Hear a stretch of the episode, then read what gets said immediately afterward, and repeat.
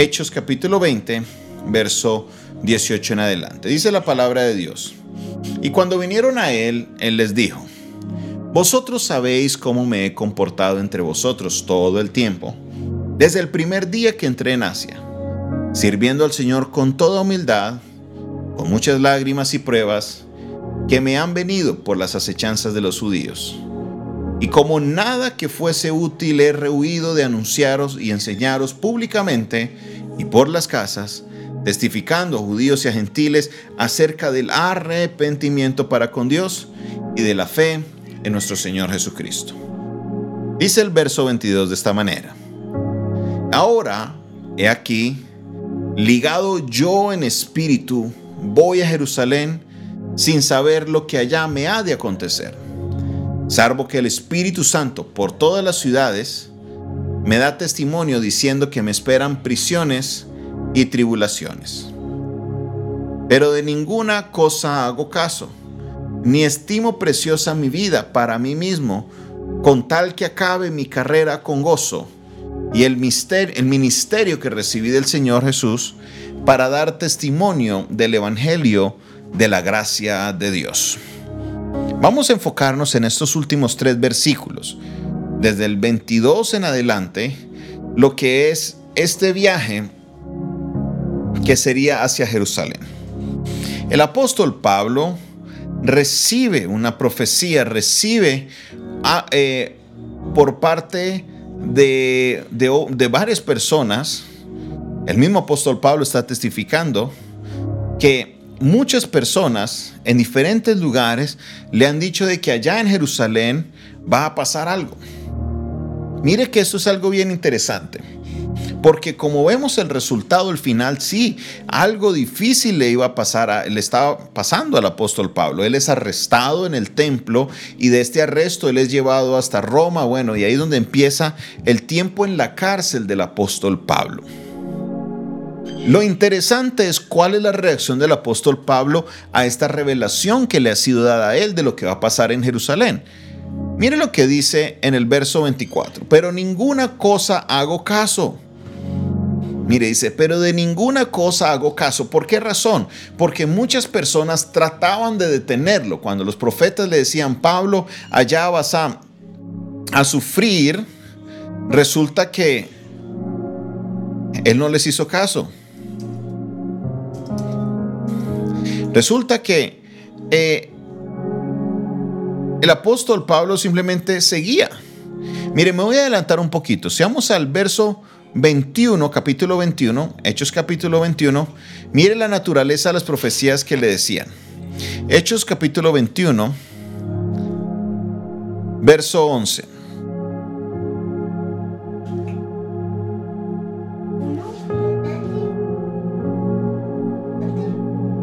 Mire lo que dice la palabra de Dios.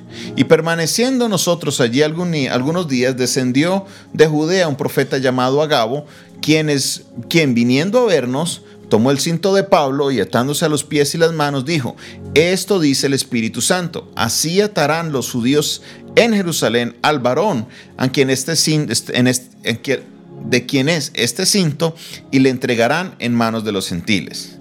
Vamos a estar viendo después esta profecía, pero mensajes como este es lo que el apóstol Pablo nos dice que recibía en diferentes ciudades. Ahora, cada vez que las personas escuchaban este mensaje, la reacción de las personas obviamente es, Pablo, no vayas a Jerusalén, Pablo, quédate acá, ¿por qué vas a Jerusalén? Mira, te está diciendo el Espíritu Santo que te van a arrestar, mira, te están diciendo que te va a pasar algo, pero ¿qué dice el texto claramente?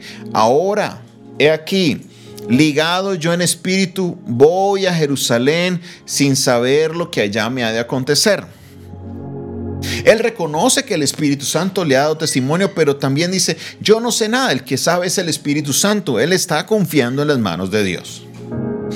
Esta parte a mí me llama mucho la atención porque con preocupación veo como muchos creyentes se están desviando de la doctrina correcta, se están desviando de lo que Dios nos ha llamado para hacer, porque nos llama la atención este tema de la adivinación, de casi una brujería cristiana Queremos de que hayan personas que nos digan la fortuna, queremos que hayan personas que nos digan lo que nos va a pasar y si hay un personaje de estos que llega a la iglesia, inmediatamente la gente corre a la iglesia, la gente quiere ser parte de eso porque queremos que nos digan qué es lo que va a pasar.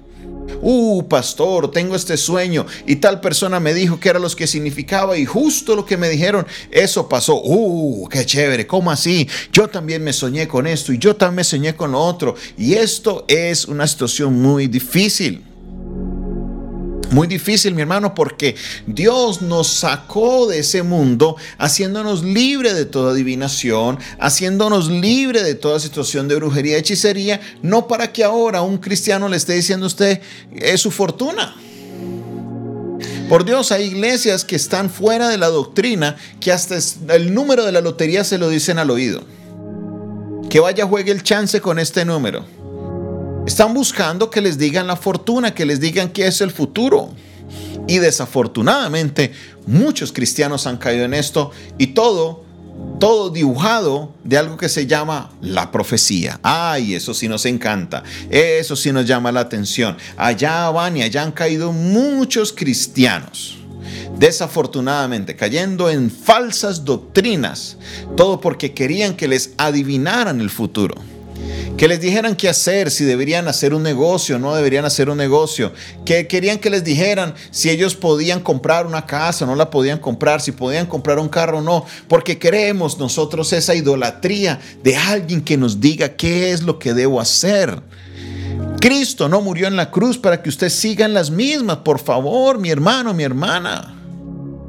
Mire que el apóstol Pablo, el Espíritu Santo le reveló, sí, pero no en forma de adivinación, porque lo que haría la mayoría de personas cuando les digan esto es salir corriendo para otro lado. Mire, el Espíritu Santo te está avisando que te van a arrestar, corra para otro lado. El apóstol Pablo simplemente sabía lo que era la voluntad de Dios. Él dijo, para allá voy, sí, me van a arrestar, pero igual para allá voy su actitud no cambia. Él dice, mire, yo no sé nada, no sé lo que me va a pasar, pero el Espíritu Santo me ha dado testimonio. Él sí sabe lo que va a pasar, pero yo personalmente no sé nada y no quiero tomar decisiones basadas en lo que simplemente otros quieren que yo haga. Porque el tema no es que el Espíritu Santo no quería que él fuera. Claro que el Espíritu Santo quería que él fuera porque era parte de un, eh, parte de un propósito. Era parte de un propósito. Pablo no se iba a escapar de eso de ninguna manera. Pero todos queremos es que pase eso, que nos digan, que nos adivinen qué es lo que va a pasar. ¿Será que me va a ir bien este trabajo? ¿Será que me va a ir bien esta relación? Por favor, pastor, ayúdeme. Mire, tuve un sueño y me soñé con una bolita roja y yo la seguía la bolita roja y luego me desperté y no sabía qué hacer. Uy, sí. Oh, y queremos abrir consultorios de interpretación de sueños en la iglesia porque queremos que nos digan lo que va a pasar. Mi hermano, mi hermana, esto no es de sana doctrina. Esto no es lo correcto. Cuando el Espíritu Santo te habla, Él no te habla para que usted sepa, wow, qué, qué es lo que va a pasar, para que usted sepa cuál va a ser lo que decimos, pues su fortuna. No, el Espíritu Santo habla para que cuando estas cosas sucedan, usted sepa que era el Señor el que le estaba hablando a usted. Tenemos, mi hermano, que tener la certeza y la seguridad de que Dios está con nosotros. Y aún en el sufrimiento y en la dificultad, Dios se glorifica. ¿Cuál es la actitud del apóstol Pablo? Verso 24. Pero de ninguna cosa hago caso, ni estimo preciosa mi vida para mí mismo, con tal que acabe mi carrera con gozo y el ministerio que recibí del Señor Jesucristo para dar testimonio del Evangelio de la gracia de Dios. Esta debe ser la actitud de los cristianos. Con tal que nosotros lleguemos al final de la carrera, con tal de que nosotros cumplamos el ministerio que el Señor nos dio, no debemos destinar ninguna cosa, incluyendo nuestra vida, para poder glorificar al Dios. ¿Y cómo murió el apóstol Pablo? ¿Cómo murió? Es la gran pregunta. ¿De qué manera murió el apóstol Pablo? El apóstol Pablo muere decapitado. Presta atención. Decapitado. ¿Cómo muere el apóstol Pablo? Decapitado por el imperio romano. Y él, tranquilo, porque se había cumplido el ministerio de Dios para su vida. porque había terminado su carrera con gozo. Esta era la meta que él tenía, él no estimó nada. Por eso él en sus líneas finales decía, he acabado la batalla de la fe, he acabado la carrera. Ese era el gozo del apóstol Pablo. Para mí el vivir es Cristo y el morir es ganancia. Y si vivimos, para Él vivimos.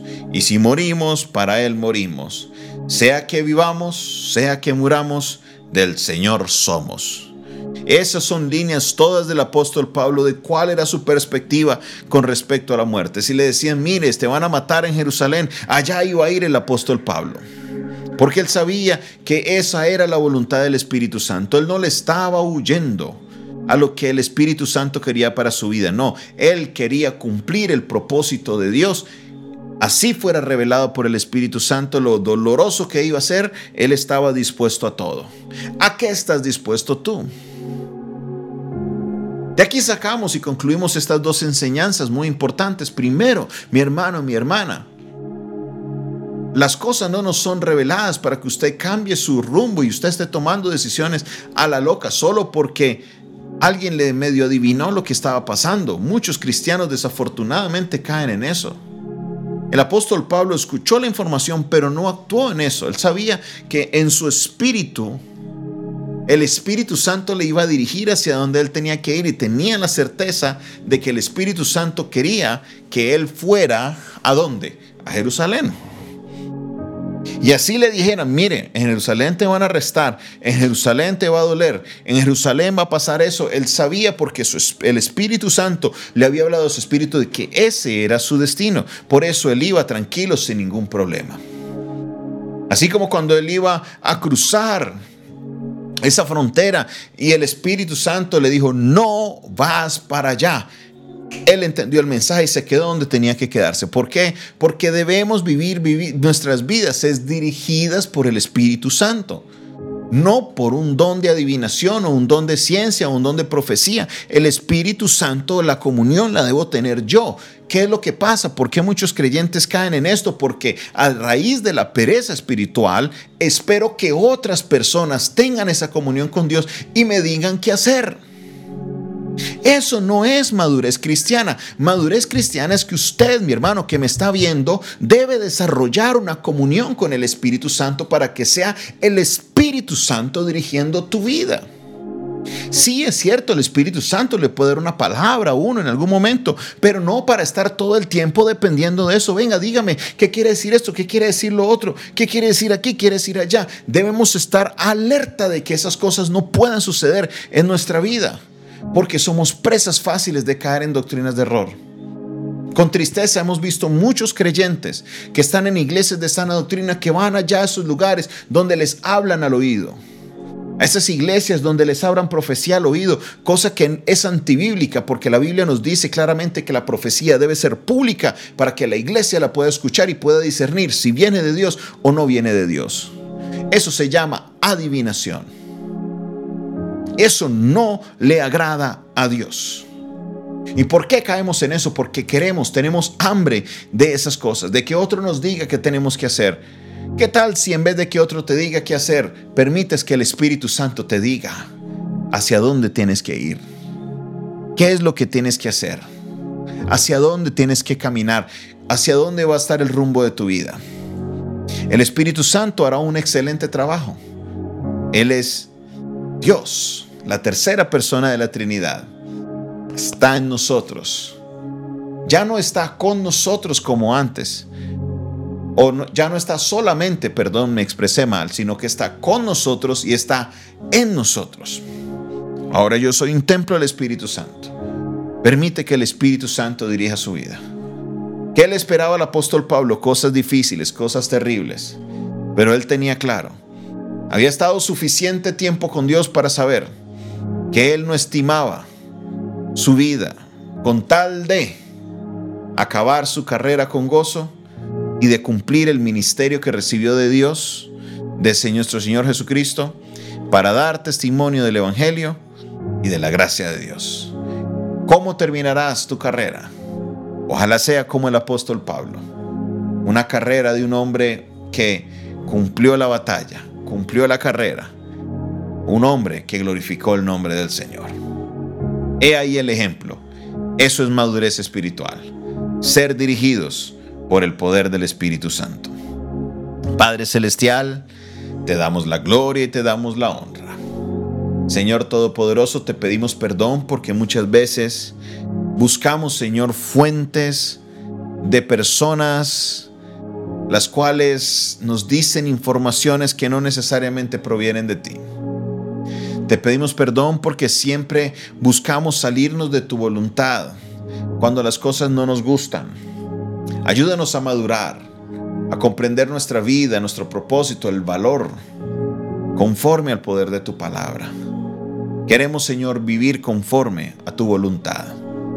Bendecimos tu nombre, exaltamos tu nombre en esta hora y sabemos que tú, Señor, serás glorificado en medio de nosotros. Recibe, Señor, la gloria.